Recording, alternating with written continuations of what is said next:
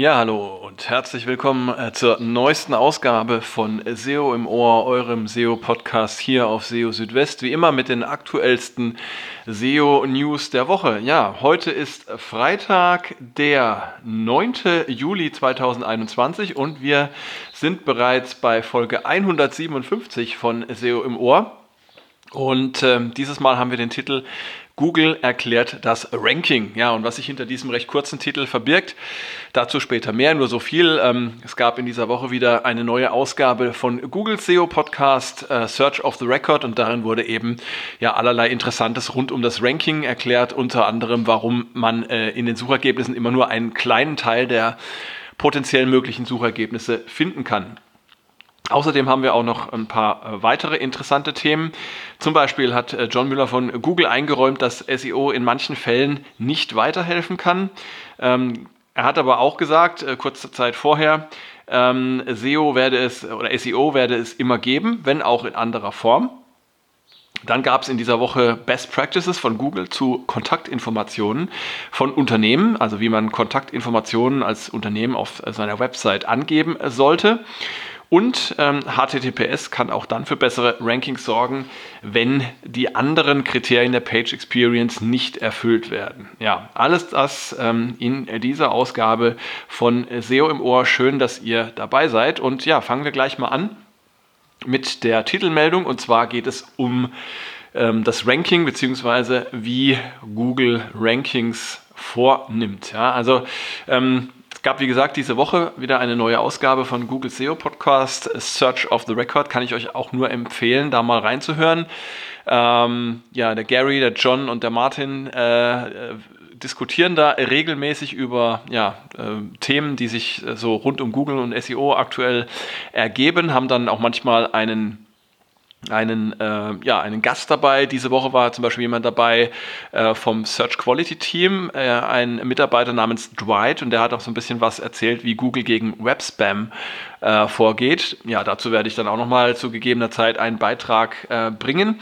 Ähm, Worum es mir jetzt aber geht, ist der zweite Teil dieses Podcasts und ja, da ging es eben darum, wie Google bei den Rankings dann äh, verfährt und ähm, wie denn die Suchergebnisse vom Index in, letztendlich in den Suchergebnissen landen. Es gab ja da schon ähm, einen äh, Beitrag vor einigen Wochen in einer früheren Ausgabe von von Search of the Record und das war jetzt äh, im Prinzip so eine Art ja, Folge dazu oder eine Fortsetzung. Und ähm, zunächst einmal ähm, gab es den Hinweis, ja, dass über die Rankings oder wie die Rankings passieren, erstmal nicht allzu viel verraten werden soll. Mm, ganz klar, das wissen wir auch. Also wir wissen nicht genau, welche äh, Ranking-Faktoren Google jetzt in welcher Weise anwendet. Und ähm, das wird sehr wahrscheinlich auch in Zukunft so bleiben. Ja, es sei denn, Google wird irgendwann mal durch ähm, ja, Kartellklagen oder sonstige Klagen dazu gezwungen, seine Algorithmen offenzulegen. Aber das denke ich kaum, dass es dazu kommen wird. Naja, jedenfalls ähm, ist es so, ähm, und das hat Gary erklärt, dass ähm, das Ranking der Suchergebnisse zunächst einmal auf ja, Themenbasis oder Topicality, wie er es genannt hat, geschieht. Ähm, wenn zum Beispiel jemand über Kekse schreibt und ähm, auf seiner Website und eine Suchanfrage enthält das Keyword Kekse, dann kann das entsprechende Dokument in Frage kommen für die Suchergebnisse. Ähm, für manche Suchanfragen werden übrigens nicht immer auch alte Suchergebnisse eingebunden. Bleiben wir mal bei dem Beispiel Kekse.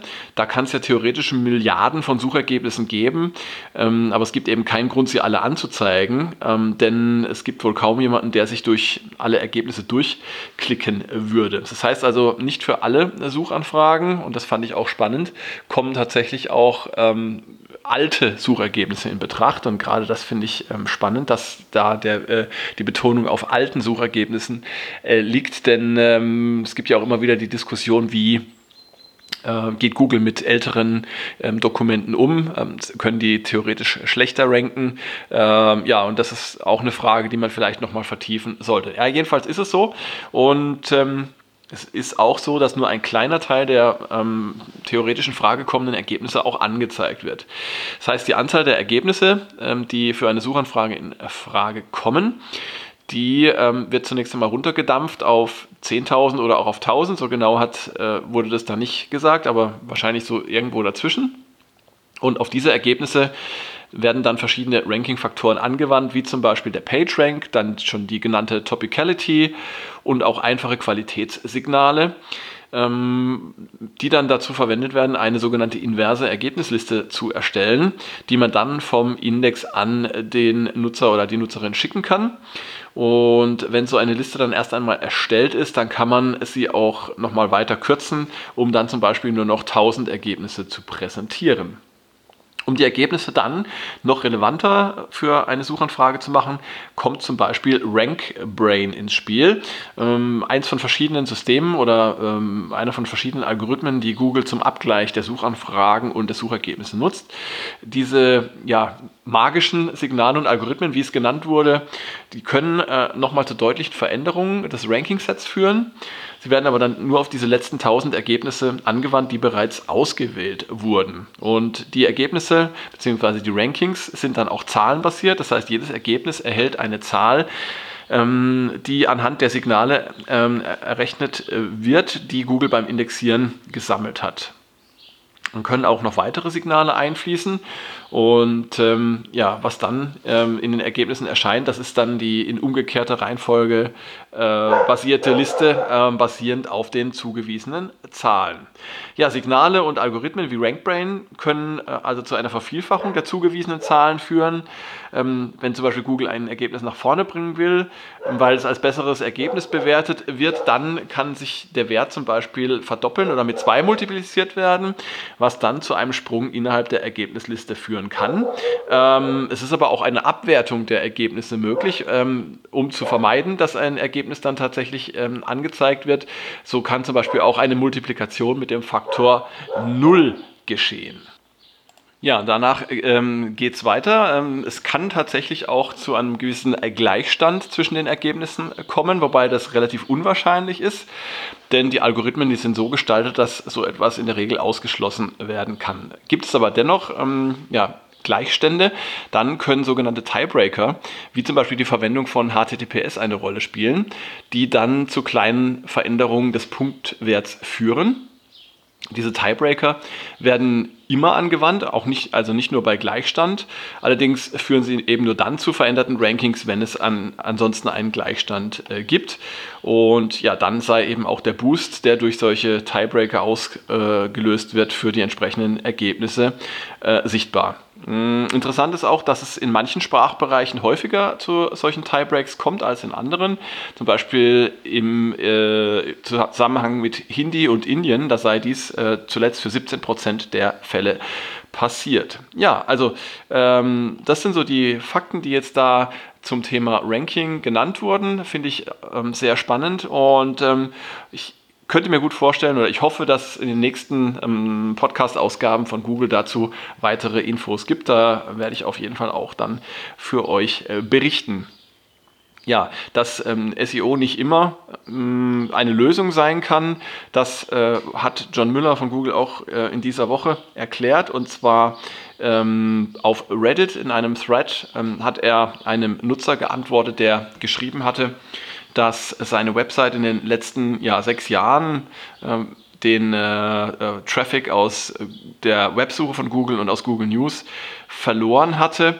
Und ähm, er hatte dann wohl auch einen SEO drauf gucken lassen, der dann verschiedene Maßnahmen empfohlen hatte, aber das Ganze hat dann nichts gebracht und ähm, ja, dazu hat dann John Müller gesagt, äh, manchmal gibt es einfach keine SEO-Lösung. Sechs Jahre seien eine lange Zeit und ja, das Web, Google News und alles drumherum würde sich eben weiterentwickeln.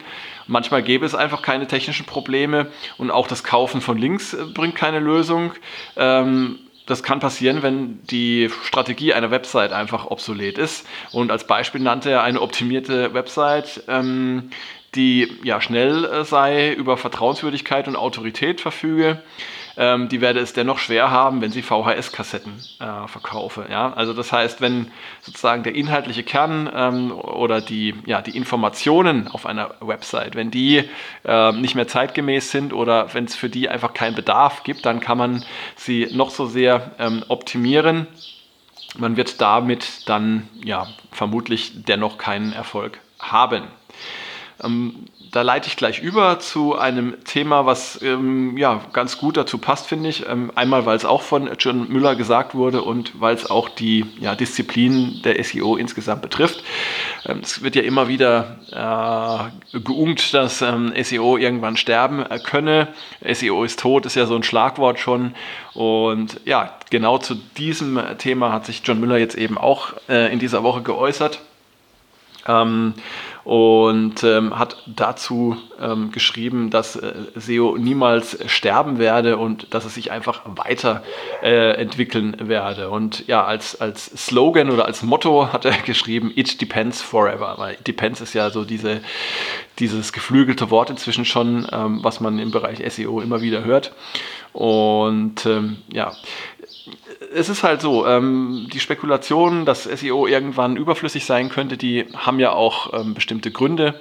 Ähm, es wird halt befürchtet, dass Google durch seine ja, wachsenden Fähigkeiten, Inhalte zu erkennen äh, und, und auszuwerten, dazu äh, irgendwann in der Lage sein wird, eben das auch hinzubekommen, ohne dass man ähm, Websites entsprechend optimiert und dass dann eben die Aufgaben, die SEOs so klassischerweise durchführen, wie eben äh, ja, äh, Optimierung der Inhalte, Strukturierung und so weiter, dass die irgendwann dann ähm, überflüssig werden könnten. Aber ähm, laut John Müller ist es eher so, dass sich die Aufgaben von SEOs vielleicht ähm, ändern könnten in nächster Zeit und ähm, er hat da einen schönen Vergleich gezogen äh, ähm, und zwar zur Entwicklung von Content-Management-Systemen. Also während es vor einigen Jahren zum Beispiel noch notwendig gewesen sei, sich mit HTML oder PHP auszukennen, um äh, eine Website zu erstellen, sei dies dank moderner Content-Management-Systeme heute nicht mehr nötig.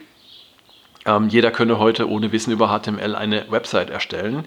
Und die Entwicklung in der SEO könne ähnlich sein. Also neue Tools würden es zum Beispiel erlauben, sich auf andere Aufgaben ähm, als zum Beispiel das Strukturieren von H1 und H2-Überschriften zu ähm, konzentrieren, sondern man kann dann eben ja vielleicht übergeordnete Dinge ähm, angehen, äh, die dann äh, von ihrer, ja, wie soll ich sagen, von ihrem Anspruch her dann auch einfach anders gelagert sind. Das heißt, die Arbeit von SEOs wird wahrscheinlich in Zukunft weniger kleinteilig sein, vielleicht eher so übergreifende Aufgaben äh, umfassen, vielleicht auch noch mehr die Abstimmung zwischen verschiedenen Bereichen und Disziplinen, die ähm, eben auch Einfluss nehmen können auf den Erfolg von Websites in einer äh, in der Suche wie zum Beispiel ja, Design, Layout, ähm, User Experience, Produktmanagement ähm, und was da alles so mit einfließen kann. Und äh, ja, das kann sein, also dass SEO dann in Zukunft eher noch ähm, eine ja, äh, Klammerfunktion noch weiter einnehmen wird, um das Ganze unter einen Hut zu bringen. Ja, kommen wir zum nächsten Thema. Und zwar hat Google in dieser Woche Best Practices für Kontaktinformationen von Unternehmen veröffentlicht, ähm, ja, die eben beschreiben, wie Unternehmen Kontaktdaten auf ihren Websites angeben sollten. Ähm, für Unternehmen ist es ja besonders wichtig, dass sie für ihre Kundinnen und Kunden erreichbar sind. Und dabei unterscheiden sich die Wege, über die Unternehmen angesprochen werden können, ähm, von Fall zu Fall.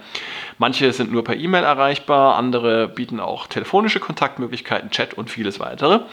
Und damit die Besucherinnen und Besucher von Unternehmenswebsites die bestehenden Kontaktmöglichkeiten einfach finden können und damit Google diese ebenfalls erkennen kann, gibt es eben jetzt so eine Liste von Best Practices.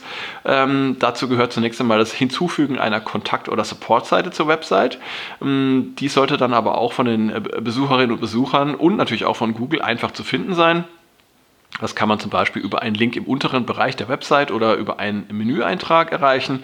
Auch das Hinzufügen der Kontakt- oder Supportseite zu XML Sitemap kann sinnvoll sein. Auf der Kontaktseite sollten dann auch alle Support-Methoden aufgeführt werden, ähm, die zur Verfügung stehen, damit man dann auf einen Blick sehen kann, wie man da ähm, äh, Hilfe bekommen kann.